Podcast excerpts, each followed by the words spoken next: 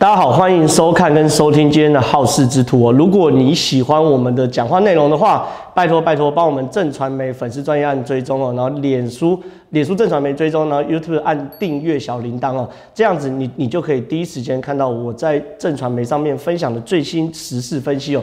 今天要跟大家聊什么？今天我们来聊游览车哦。台湾的游览车在坊间一直有一个江湖传说，是台湾的游览车都是拼装车。台湾的游览车真的是拼装车吗？台湾的游览车真的不安全吗？游览车的车体结构里面有什么眉角？我们的法规有有什么问题？我都会在今天跟大家解释清楚。为什么要聊游览车？因为在我们录影的前一天，就是三月十六，台北市新店复兴里的里民活动哦，他们呢跑去做所做做做里民活动两天一夜嘛，结果呢在回程的时候，在苏花公路东澳路段哦，竟然呢发生了游览车撞车的事，刹车呃。呃，司机是讲刹车失灵，可是乘客认为是车速过快，所以说现在失事的主要原因还不确定哦。可是结果就是说造成六位不幸的人啊，呃的里民死亡，三十九位受伤哦。那这个东西就是游览车当时撞伤的画面哦，其实非常非常的触目心惊。这个这这个我看到的时候，很多人可能都会觉得说，哎呦，怎么搞成这样？这个就是当时游览车撞伤画面，就是它其实是撞山壁，可是你看到它前面游览车这样。整个那个车体哦破了一个大洞，然后这六位不幸呃死亡的里民哦，其实都是因为在撞击的过程中被抛出去，然后撞到山壁，然后呢才才才才造成生命的不幸的逝去哦。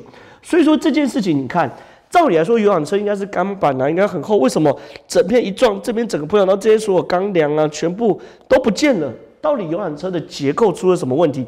是台湾的法规不不行吗？还是说游览车先天都是这样子？我必须要找一件事情，是二零一七年二月十三号那个那个时候叫做蝶恋花游览车事件哦。蝶恋花游游览车事件是二零一七年的二月十三号，他那个时候也是一样哦，在晚上九点的时候，呃，车速过过快。那后续的调查是因为来自于司机的疲乏疲劳，司机的疲劳，结果呢导致疲劳驾驶，司机那个。呃，游览车冲出了高速公路，摔到不不不深哦，一公尺多的所谓的斜坡，高速公路斜坡下面，结局就是上面四十四名乘客有三十三名乘客不幸往生哦。我给大家看，这个是蝶恋花游览车那个时候的状况。这个蝶恋花游览车，你看哦，等于是上半部全部都被削掉，然后呢，只剩下半部，所以你看哦，所有人坐在这边，呃，上半部断掉的时候，你也会一起跟着整个身体一起。呃，我的朋友跟我形容的现场状况就是，几乎没有一个人是完整的尸体。什么意思呢？因为我我有个朋友那时候在当消防替代役，他在当消防替代役的时候，他就在蝶恋花游览车的。的发生事故的这个消防分队，所以说他当时第一时间跟他的学长是接受到通报，晚上九点嘛，他们在值夜班，接到通报说，哎，游游览车发生事故，他跟他学长完全没有想太多，他跟他学长就说，反正游览车事故嘛，你擦撞能多严重，所以他跟他学长就两个人就过去，他是亲口跟我讲说，他们连担架都没有带，因为他觉得说了不起就是受伤啊、擦撞等等的嘛。挫伤哈，最多骨折，所以他连担架都没有特别带。他们开过去的时候才发现哦，这游览车跌到一公尺的斜坡之后，里面全部都是，就是他他的形容叫做一片血海啦。后来他跟他学长是一开始是先硬着头皮拿塑胶帆布下下去，然后呢，里面因为里面往生者都是没有一个没有个往生者是完整的，就是他的手他的。头，他的身体可能是被散落在不同地方的，所以他们一开始连拼凑尸块都没办法，就是他们只能尽可能，当然有有有活的先救，那没有活就两个人，他们把很多他说很多手啊、四肢啊，甚至是他说还有胃搬到这个塑胶帆布上，然后呢，他跟学两个人把赶快抬到上面，然后叫支援，后面他们是整整忙了一个晚上。一直到凌晨才把这些呃呃呃活者伤者先救出来，然后死者的遗骸啊，全部都慢慢把它拼凑拿拿出来，然后事后再等人拼凑，那那那已经不是不是他们的事情。他说他从来没有看到这么夸张的事情，就是一片血海。所以很多人都在问说，到底呃游览车的安全结构出现什么问题哦？我们先这样讲，其实，在大客车分类里面有分所谓甲、乙、丙、丁这四类啦。所谓甲类，其实我们现在其实我们这次谈的都以甲类为主。甲类是在总车重在四点五公吨以上，然后轴距超过四公尺，那其实这就是所谓的我们一般包含游览车啊、巴士就是甲类，那乙类是车重是四点五公吨，但是。轴距是四公尺以内，小型公车那种富康巴士大概就是属于乙类。那丙丁类的话，其实就是所谓一人保保姆车啊、公务车，就是所谓丙丙丁类。所以，我们这次哦要主要探讨就是以甲类为主，就是台湾甲类游览车的的的的安全结构到底出了什么问题，或者是说，其实我们台湾在法令上可以做什么改变哦？其实很多人都说台湾的。呃，游览车都是拼装车哦，这个说法到底对不对？我要讲，呃，一半对，一半不对。更精确的说法叫做组装车，不是拼装车。我先给大家看所谓台湾游览车整个组装的过程哦。台湾游览车是这样子哦，台湾游览车一开始它进口的时候都进口这样的底盘，所以你可以看得很清楚，就是有车轮、有发动机等等，但是。除了底盘下面悬吊什么之外，上面是完全没有任何东西的。然后呢，进口了底盘之后，他们会做几件事情。第一件事情是在这底盘上面，你看，在这底盘上开始加工，开始焊上这一根根的钢梁，然后把这个钢梁焊上去。然后这个致死呢，就是我们看到所谓游览车内部主要的骨架。焊上钢梁之后呢，接着下一步是。把游览车外面贴上这个蒙皮，就是它的皮。那这个呢，很多都是木板啊，或是轻的铝合金，所以说它其实是没有什么防撞功能的。然后呢，最后一步呢，游览车里面呢，你看就开始做木工，你看得很清楚，这是原木的部分，开始安装椅子啊、音响啊等等的。那这是木工的部分，然后有些冷气会开始拉线啊等等的。所以其实游览车哦，你说它这是拼装吗？其实。我认为用组装这两个字会来得更更更精确。很多人就问说，那干嘛搞那么麻烦？我直接从国外去进口这个游览车就好了。我哎，整台进来我不是更简单？我干嘛还要那边又焊接啊，然后又做外面的蒙皮啊，做里面的木工？我这样讲哈，以拼装车来说，大概成本整套做完大概是四百万到五百万左右。可是你如果直接进口一部一体成型的欧洲车，大概是。八百万到一千万，你可以很清楚的是，你拼装跟进口的成本就差了一倍。那原因为什么会是发呃组装啊？不要讲拼装，组装跟进口成本就差了一倍。组装是四百万到五百万，然后呢，进口成本是八百万到一千万。那为什么呢？原因很简单哦，因为我我如果今天进口全车的税率哦是百分之二十五。可是呢，我如果呢分分分批进，把呃底盘啊，包含传动系统啊、行驶系统、转向系统、自动系统的零件，把它分拆进口的话，平均税率就不是算车子税率，是七趴到八趴。我们都知道，我们台湾在对于进口车课极高的税率，所以说其实很多呃，其实说台湾绝大多数九成以上的所谓的游览车哦，都是处处于这种就是我分分头进口，进口完后再把它组装成一起的概念。但我要问的是。这样子为什么我认为，呃呃，这样子为什么我可以跟大家讲说，这其实是组装，不是拼装？因为其实我们常用小客车概念来看大客车。小客车概念就是说，如果这台是 Toyota 的，Toyota 原则上底盘啊、钢梁啊、传动轴啊等等自动系统都会在 Toyota 一间工厂里面把它全部做完之后一次进口过来。可是大客车不太一样，大客车其实即便在欧洲或等等的美国国家，都有很多国家是。呃，有很多公司，比如说像欧洲的伊利萨尔，它就是专门，它是欧洲的车体大厂，就是它也是呃底盘是一回事，底盘可能宾士制造的，然后呢可能是 Volvo 制造的，然后呢这些东西呢分别由专业的底盘车辆制造商制造，然后呢伊伊伊利萨尔呢就负责做所谓车体组装，所以说其实这并不是一个非常非常特殊的状况。对我们来说，我们其实用小客车的标准去看大客车，其实不太对劲。就是小客车当然可以在一个工厂完工执行，可是其实游览车其实你看到游览车其实它更像是一种，呃，有车子的成分，然后也有所谓你看。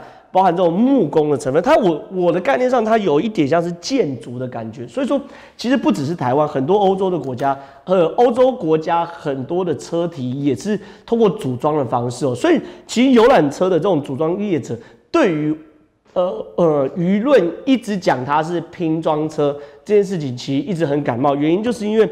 这件事情并不稀奇，因为游览车的元素本来就很多，你会依照你不同的需求去决定你车，呃，比如说，呃，你车子内饰的豪华程度，然后座椅的舒适程度、座椅的宽窄程度，甚至高低程度等等的。所以说，你硬讲这些是拼装车，其实坦白说，我认为不尽公允啊。那更大的问题在哪里？更大问题在这这件事情。你看，我特别找出来这件事情，这是立法院第九届第三会期交通委员会第二次全体委员会的会议记录。然后呢，时间是一百零六年三月一号。这个一百零六年三月一号是什么时候？其实就是在蝶恋花。我刚刚讲有不幸有三十多位呃呃旅客死亡这个的游览车案例召开的交通委员会的会议记录，里面有一段话是林俊宪委员跟贺陈旦就是交通部部长的对话。其实这句对话非常非常经典哦。我把大家讲完的时候，大家就知道我们在法令上其实出了什么问题哦。我讲的最大的概念是，确实台湾可以按照国外的方式一起把这辆车组装起来。你不要讲拼装，把它组装起来。可是我们台湾对于这个车体的结构的法规到底是什么？这才是关键的。林俊宪在里面特别去咨询咨询那时候的交通部长贺陈旦说什么东西哦？原因很简单，因为那时候在二零零八年的时候，交通部已经立法规定是。大客车的车体结构要做强度检验才可以上路哦。那强度检验的过程中，你立法嘛，人家就要问说，那你强度检验的标准有哪些？他说有五个选项。第一个选项叫做整车的翻覆实测，就是实车，你真让游览车这样翻覆，看在实车的翻覆实测之后呢，它到底会不会断裂？好，它的钢梁会不会被挤压？然后挤压，即便被挤压，会不会挤压到旅客的生存空间？因为我们所谓生存空间，就是我我们坐在这边的这个小空间嘛。那这是第一个选项，整车翻覆实验。第二个呢是车身段，就是车身的一部分的翻覆实验。然后第三个呢是车体的静态挤压，可以在室内进进行，或是有机械辅助的挤压。就说前三类呢，其实都是做车体实质上的实验。你要么整个车体就倒下来，哦，试验给大家看，它到底倒下来之后，车子会不会断呐？要么你就是在这个小的范围内做静态挤压，你用机械挤压等等的。然后呢，看可不可以在一定程度的压力之下，会不会造成人类的生存空间受到，就乘客生存空间受到损害。可是呢，第四与第五类既然是电脑模拟分析，就是说你如果呢不做前三类实车的话，其实是开放第四类跟第五类的电脑。第四类跟第五类，第四类、第五类就是用不同规格下去做电脑模拟分析哦。林俊宪讲完这五个之后，他的问题是非常非常好。他说：“请问哦。”从第一项的实车翻滚到第五项的电脑检测，怎么可以摆在一起供人选择呢？有笨蛋会选第一项吗？正常人都选第五项。其实这个就是关键之所在。台湾那个时候在做所谓的呃欧洲车的车体结构的测试的时候，台湾其实是去参考欧盟的法规的。确实，欧盟法规也是提供五种选项给欧欧洲的车子来做检验哦。你看，贺成旦其实直接就说了。据他了解，哈，这其实也是世界各国的通用方式。然后呢，对于他们来说，哈，我们那个时候台湾在二零零八年去订的时候，它其实是采用欧洲的方式。欧洲确实也是前三项是实车，第四项跟第五项是电脑模拟。那电脑模拟的时候，其实第一件事情哦，我直直观上讲，在电脑模拟的过程中，呃，你必第一个你必须要提供你整个车体结构的设计图。然后第二个呢，你必须把车体结构的呃钢材哈的的的的使用，让这个模拟电脑模拟知道它的参数要知道。然后呢，还有你每个焊接焊接点要去做挤压测试，让电脑知道，就是你要提供非常非常多的参数，然后电脑才可以据此来模拟你这台车到底遇到实物上的冲击之后呢，你 O 不 OK？可是我要讲几件事情哦，我。我我一直不能接受的大概念是说，我我一直不能接受的大概念是说，为什么欧洲定的法规比较宽松，那台湾就可以定得如此宽松哦？我这样讲好了，站在我们的角度，我我先用政治上角度来说，好，有几件事情大家可以来探讨。第一件事情是，欧洲现在也在用核电，核电啊，你光是法国核电厂现在就十几座。那我，你执政党可不可以因此而说，哦，因为欧洲也在用核电，所以我们台湾也要全部都用核电？如果很多听众或是说看到我们 YouTube 的观众觉得说，哎，这是两回事啊，欧洲有欧洲的方法，我们台湾有我们台湾的方法。如果你是这样思考的话，那你你你或是我们为什么要接受呃交通呃交通部或者交通部相关官员或交通部部长塞给我的理由是，因为欧洲也可以接受电脑模拟实验，所以我们台湾就做电脑模拟实验就够。坦白说，我觉得这是两回事，这是第一件事。第二件事情呢、站在欧洲，站在我对于车辆的观感，确实，你要求每一台车子都去做所谓翻滚测试，对于车商，对于呃，对于。呃，游览车组呃组合商来说，确实是个蛮大的成本，但它成本不会到三千万或呃三百万或或五百万，因为其实你在做翻滚实验的时候，你并不需要真的整台车去做翻滚实验嘛，你可以做这个车架车架部分就可以，就说你做翻滚实验，其实做这个车架就可以了嘛，对不对？里面内装啊那些成本都都。都都可以省下来，所以说我们刚谈一整台车，包含里面内装等等的工人工成本四百万到五百万，可以这种车体如果是这个价的话，可能两百万到三百万左右的成本。那你说这个成本到底应不应该由所谓的呃车呃游览车组装商来组装？我直接给大家看这个画面，这画面是保时捷最新的 Taycan 在欧洲做的所谓撞击测试，这台车呃最。减配是在四百万左右，顶配是八百万到九百万左右。保时捷有没有说啊？因为做这个所谓的撞击实验，对于对我来说，我的成本太高了。你这样想就好了。确实要求对游览车车商做组装商，对于与你的车体做翻滚实验，尤其是实车，会增加你一大很很大一部分的负担。可是问题是，第一件事情，比你贵的车子都在做撞击实验呢。你如果要赚这个钱，你凭什么说？因为这样成本负担很大。第二件事情，一台保时捷的 Taycan 上面可以坐几个人？五个人，好不好？给你超载六个人。可游览车一台车上面坐多少人？四十个人。一台 Taycan 即便发生车祸悲剧，车上五个人全部都丧命。好了，超载六个人全部丧命。可是蝶恋花，或者是说，像我们昨天发生这个悲剧。六个、十个、二十个、三十个都有可能发生，所以说，请你从车子的成本以及车子上面载的这个人命的成本，你如果要那么廉价把人人命来算的话，凭什么台湾的游览车司机可以不做？你不能说欧洲不做就不做，我们台湾难道不可以有更高层次的要求吗？第三个是最最重要的关键哦，欧洲的法规是循序渐进的，欧洲最一开始他们对于所谓的游览车的法规。确实是，呃，他们最一开始的法规的对游览车的撞击测试是没有可以电脑模拟，早期也没有电脑模拟啊，他们全部都要求要实车实车做，所以说包含他们宾士、包含波波，他们在做所谓游览车的过程中，他们其实已经经历过二十年或三十年前，甚至十年前那种实车测试的 know how，他们已经知道怎么样的焊接、怎么样的钢梁结构才是最正确的状况，所以在进步到所谓的。呃，电脑模拟的时候，他们其实你你不能说他们没有经过实质这些测试，而是他们所有整体结构其实是在奠基在过去十年、过去二十年甚至过去三十年对于电脑呃实车测试的 know how 之上往前做电脑模拟来去做补强。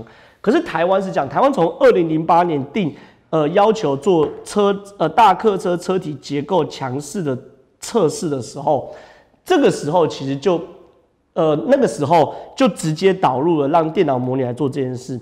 所以简单讲，台湾在二零零八年导入大客车车身结构强度的安全要求的时候，直接就跳过了车身强度实验，而直接开放给呃大呃观光呃旅呃游览车组装厂商。电脑模拟的选项，所以说非常非常多台湾模的的的的游览车组装厂商其实是没有经历过前面，就像我谈的，包含宾士啊，不不，前期十年二十年对于整个结构材料的摸索，是直接就进入到所谓的电脑模拟的部分，再加上电脑模拟，其实呃，如果观众朋友有的是学理工的，有跑过电脑模模拟就知道，电脑模拟可以很贴近真实状况，可是你如果你输入的参数是错误。或是你输入的参数是刻意调整过的的结局之下，你可能会跟真实状况南辕北辙。所以说，我至今也不认为啦，台湾的法律，尤其是我们看到了蝶恋花是旧车子，我就不讲。可是这个是新车子，二零一八年才出厂，撞到伤壁就破这么大洞。我我我我至今不认为台湾的法律可以放心到让所有游览车业者自己做电电脑模拟。就可以过关。然后每次出车上面再就是四十多条人命，一撞五台五条人命不见，六条人命不见，甚至十条二十条人命不见。我至今都不认为可以这样走。所以说，面对这件事情，我认为我们的交通部门应该更严肃的处理一件事情。你即便不要求所谓的呃电脑。呃，所有出厂的车子都要做实车撞击测试，可你至少可以做抽检吧？针对每每一次出厂的车子，以国家为单位，要求他们呃去做所谓抽检，那这个抽检就是实车测试，或者是更强硬一点，要求所有车子的每一个型号在出厂之前，这个型号都要做撞击测试，实车撞击测试，而不是模拟撞击测试。这些事情，我认为。才有助于解决我们台湾游览车变成从游览车变成一个开心出游，变成一个活动棺材的问题哦。所以这个事情，其实在蝶恋花刚发生的时候，二零一七年的时候，大家讨论过一阵子，讨论过游览车要不要做实车撞击测试，然后讨论过一阵子后又没有下文。今天又发生，呃，昨天又发生这样悲剧，我呃又重新回回忆起那个时候的讨论。又重新跟大家呼吁一次，希望说交通部门不要再为业，不要再为游览车业者护航了。你提高游览车业者的营运成本，提高他们的测试成本，其实就是在保障用路人的安全。所以说，我再讲一次，如果连保时捷九百万的车子都可以做撞击测试的话，你进口车三百万、四百万、五百万的成本，凭什么不做撞击测试？所以我在这边很沉重的呼吁交通部，如果你们不做这件事情的话，我保证在下一次的悲剧还会再发生。如果悲剧还会再发生，我们又重复整个台湾社会又重复进入到相同的讨论的话，那这就是台湾社会最大的悲哀。